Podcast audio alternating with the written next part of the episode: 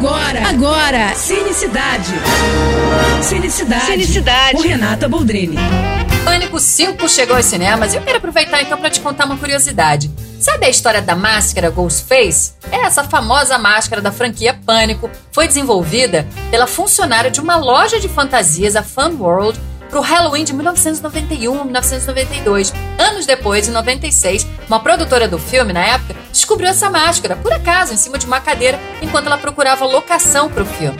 E então o diretor, Wes Craven, tentou comprar os direitos da imagem dela. Para isso, o filme se juntou à Fun World para licenciar o produto e combinou com a loja então de relançar a máscara com o nome de Ghostface, pouco antes da estreia do primeiro filme. Segundo a tal funcionária que desenhou a máscara, a designer Brigitte Slayton, uma das inspirações para criar a máscara foram os fantasmas dos cartoons em preto e branco da década de 1930, inclusive os da Betty Boop. A Brigitte, aliás, negou recentemente que a inspiração tenha vindo da obra O Grito, de Edward Munch, como se fala muito por aí, né? Não foi. Mal sabia ela, né, que aquela peça feita para Halloween ia se tornar um ícone pop do cinema. E aí, vai assistir Pânico 5 nos cinemas? Tô indo, mas eu volto. Sou Renata Boldrini, as notícias do cinema. Você acabou de ouvir Cinecidade. Com Renata Boldrini.